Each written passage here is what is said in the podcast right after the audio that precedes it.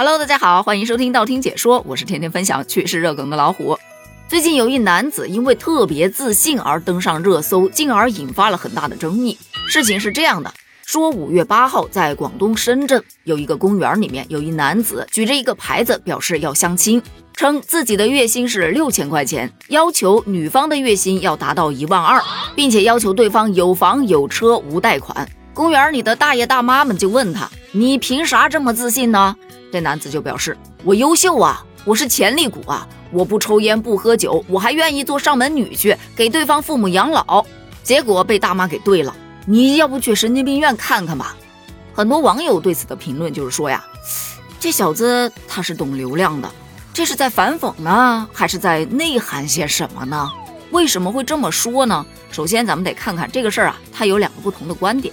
第一个观点则是说，这小伙子自信是件好事儿。但自信过头了吧？自信到要去做上门女婿，这跟阿姨我不想努力了有什么区别呀？婚姻可不是儿戏呀！不要以吃软饭为目的去结婚，这是对婚姻的不负责任。婚姻里应该是充满爱的，一旦跟利益挂上钩了，那还有什么意义呢？再说了，人家女孩子干嘛非得找个吃软饭的去照顾自己的父母，还得把自己搭进去呢？不如直接找一个保姆，不是更轻松吗？另外一个观点则表示，人家月薪六千不代表他不优秀，不要用工资来衡量一个人的人品。再说了，现在是男女平等的社会，女生三千的找一万的可以，男生六千的找个一万二的咋就不行呢？再说这女方可以要求男方有车有房无贷款，男生就不能提相同的要求了？太苛刻了吧？童话故事里头，灰姑娘能够找到王子，那穷小子娶个公主的不也挺多的吗？人童话故事都很讲道理，你们怎么就不能讲讲道理呢？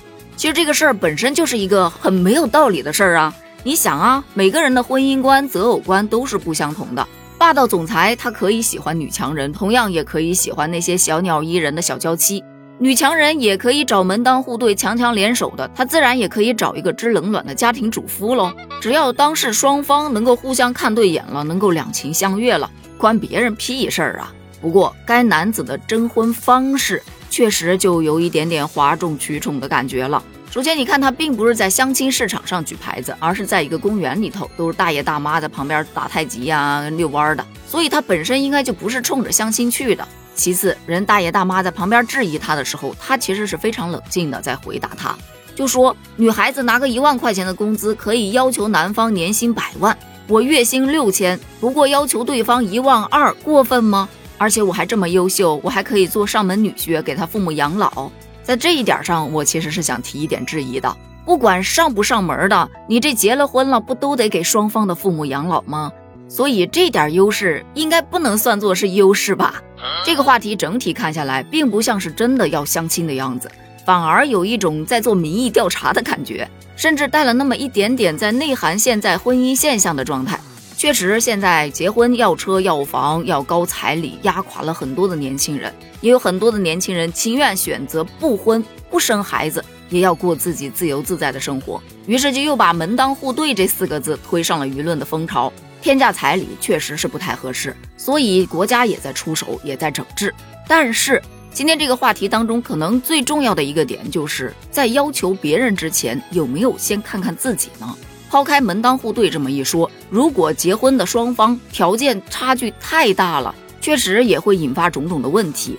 比方说，一方过于强势，一方过于卑微，两个家庭之间思想、受教育环境、成长的步伐都不太一样。吃穿住行、消费观、养儿的观念等等的这些小事上的摩擦，渐渐的就会积压成性，爆发成大的冲突。如果没有爱来维系，只靠一方无条件的退让，分开也是迟早的事儿。那当然了，如果两个人爱得特别的深，双方都非常为对方去考虑，门当不当户对不对的，其实也没有那么重要了。真爱可以排除万难。对此，你又是怎么看的呢？对于该男子举牌相亲的举动，你又有什么样不同的见解呢？欢迎在评论区发表你的观点哦，咱们评论区见，拜拜。